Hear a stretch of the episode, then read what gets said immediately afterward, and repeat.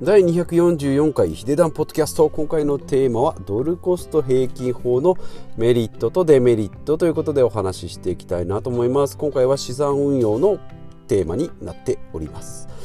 今回ですねドルコスト平均法といってですねまあそんなの資産投資している方は資産運用している方はもう当たり前だよっていう人もいるしまあまだ全然わからない人っていうのはえ何のことと？ドルコストと。いうふうな感じで、まあ、二極化、まあ、もちろんですね知ってるか知っていないかっていうことなのでで私もですね資産運用を始めて株式投資を始めた最初の頃にですねドルコスト平均法っていうのは知って、まあ、知れば、まあ、なんとなく、まあ、毎月の積み立ての手法ですよということなんですけども、まあ、これのメリットとデメリットをお話ししていきたいなと思います。え早速ですねドルコスト平均法なんですかというと投資手法でですね、まあ、10年から30年の長期スパン長期スパンというところですねえー、まあ、見越して毎月一定金額を購入する。例えば3万円なら3万円。積立 NISA だったら毎月3万3千円ですね。3万3333円。これですね、まあ、年間40万円なんで、えー、それを毎月買うことによって株価が1万円の時は、まあ、1万円分。えー、2万円の時は、えー、と1万円なら半分しか買えないということで、まあ、高い時は少ない口数安い時には多い口数を買うことができて、まあ、毎月リスクなくですね価格変動に大きく左右されない。買った、えー、と次の月に大暴落してもですね、えー、まあ同じだけ買う。高かろうが安かろうが同じ金額だけ買うっていうことで、えー、こう乱高下、えー、しないっていうことにメリットがあります。で、早速ですね、えー、メリットを3つですね、まああまり考えなくていいってことですね。もう月3万円だったら3万円。で、もうセットしておくだけなんで、まあ銀行の積み立て、えーと、貯金みたいな感じですね。えーと、で2番目に高値掴みを避けられるということで今がまあ高い株価今高いですけどもね株価が高いまんまで、えー、いっぱい買ってしまわないようにコツコツ買っていくということですね。あと3つ目が相場に一喜一憂しなくていいと。1000万円一気に今月ボーンって買ったらですねこの株価によってですね、えー、資産がこう乱高下しますので、まあ、それちょっと落ち着かないよということですね、まあ、毎月買ってるので、まあ、上がったらちょっと嬉しいし下がったらちょっと嫌だなっていうぐらいになると。いうことですね。じゃあ逆にデメリットは何ですかということで、まあ、短期間では損をするリスクが高いですね。だからさっき言った10年から30年じゃなくて23年とかですね、まあ、半年ぐらいでもうちょっとやめてしまおうって言った時には、え、ちょっとずつ買ってもそんなにメリットが高い時に買ったりですね安い時に買ったりとあんまりメリットがないってことですね。で、えー、と2つ目は売るタイミングでま損をするということで、えー、まあそうですねまあそれは売るタイミングで損をするっていうのはどれでもまあ当てはまると思うんですけども、まあ、月月々で買っててもですね売るタイミングで損をしてしまうこともありますよということですね。で3つ目は手数料が高くなるということで、まあ、買う回数が増えるのはですね1回で買えば手数料が1回、えー、12回年12回買えば手数料が高くなるということなんですけども、まあ、手数料に関してはですねノーロードということで手数料がいらないものもあります、えーと、S&P の500インデックスファンドとかですね EMAXIS スリムの、えー、全世界株式オールカントリーとかですね、まあ、そういったものであれば、えー、手数料がかからないということですので、まあえーまあ、そういうのも見極めて、まあ、結局としてはメリットの方が高いですよと、まあ、愚直にやっていくコツコツやっていくよっていうスタイルなので、まあ、そんなに大きくリスクを取ることはないですよってことですね。まあ、どちらかといえばリスク分散型ということですね。はい。あで、えー、ちょっと遅くなりました。私の、えー、投資の実績なんですけれども、まあ、えっ、と、7年前に NISA を始めてですね、えーまあ、100万円あ違う違う 10, 10万円ぐらいですかね、えー、1回買って2年ぐらいで、まあ、売ったんですけどね。そこはもう継続できなくて。で3年ぐらい前にイデコと積み立て NISA を始めました。そこからですね、えーと、S&P のインデックス投資を始めました。米国インデックス投資ですねこれを3年ぐらい前から始めて、まあ、去年ぐらいからですね、まあ、コロナでま株価が下がったところから、えー、と積み立てをですね、まあ、これは特定口座ということで NISA とかイデコの枠じゃないところでですねやっておりまして、ま、3年後までに資産の8割を株式に投資しようかなというふうに目論んで今積み立てている最中であります。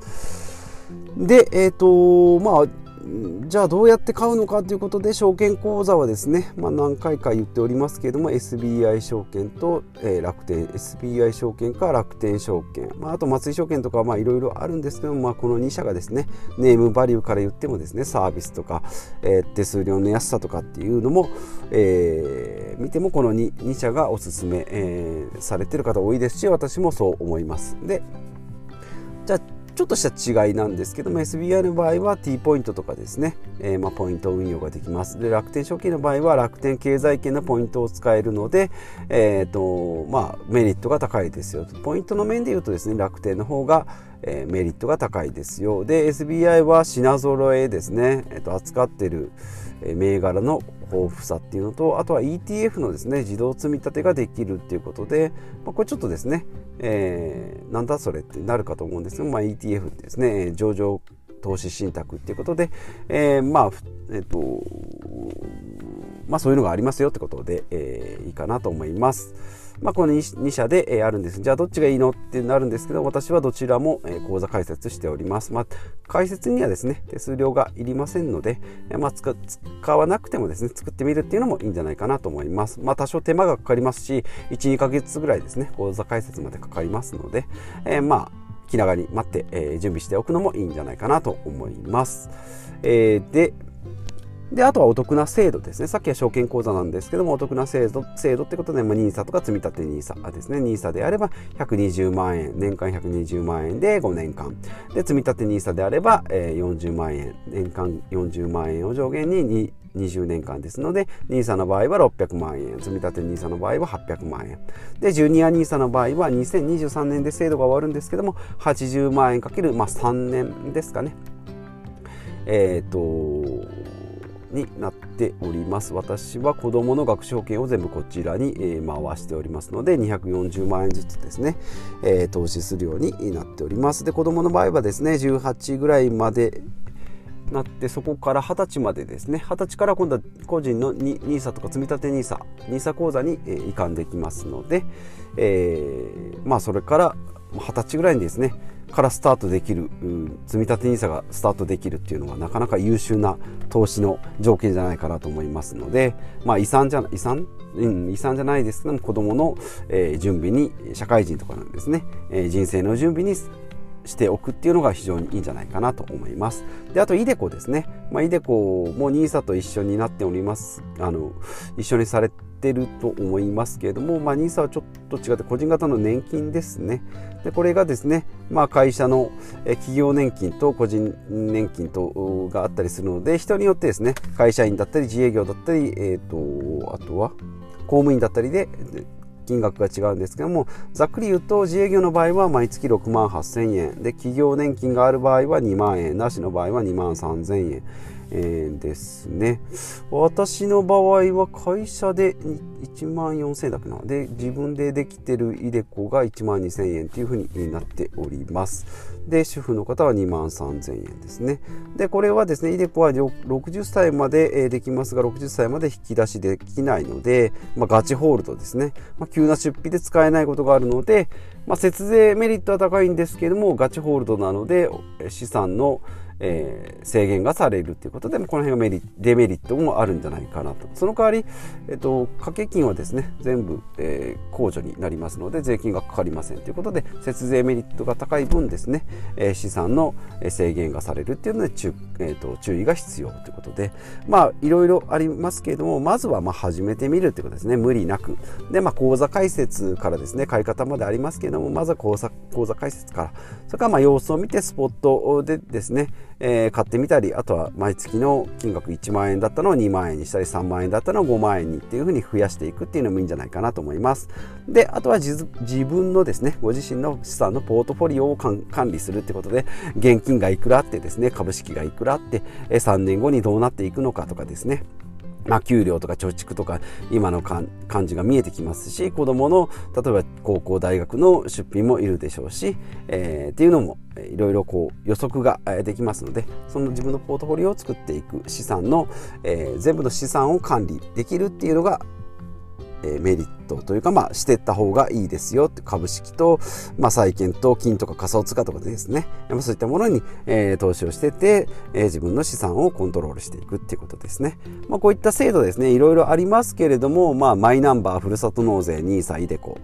ありますけれども、まあ、難易度としてですね、やっぱりマイナンバーが一番やりやすいのかなと思います。私の肌感覚でマイナンバーはだいたい3割、4割ぐらいやってるかな。で、ふるさと納税は2割2割かな。で NISA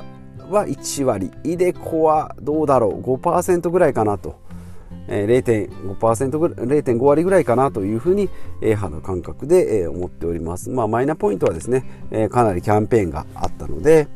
えーと、やってる方も多いですしふるさと納税はですね、まあ、節税もあるし美味しいものが食べれるっていうのがあります。で、まあ、NISA とか iDeCo っていうのはちょっとまあ制度時代よくわかんないし投資ってちょっとこう敷居が高い感じになってますので知ればですねお得はいっぱいなんですけれども、まあ、この4つですね、えー、私すべてやっておりますけれども、まあ、少しずつ皆さんにお伝えできて、えー、いければいいなというふうに思っております。まだまだですね私の知識としてはですね、えー、浅い浅いんですけども、まあ、実践を交えてお話できていってえー、していきたいなというふうに思いますのでこれからもですね状況報告とか途中経過とか失敗談ですねお話ししていきたいなと思います。こういった感じで投資とか、えーと、健康とか、えー、お金の話いろいろしておりますので他の回も聞いてみてください。ということでまた次回お会いしましょう。